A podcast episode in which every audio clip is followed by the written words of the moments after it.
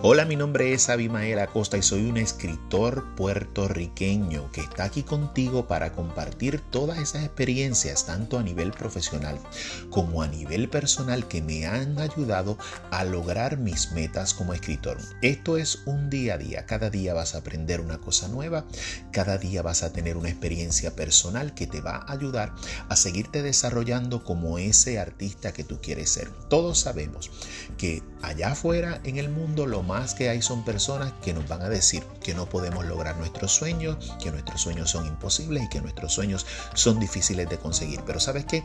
Eso no es cierto. Tú eres dueño de tu futuro y tú eres dueño de tus sueños. Así que te voy a ayudar a través de este podcast a conseguir las herramientas para lograr ese sueño que tanto deseas.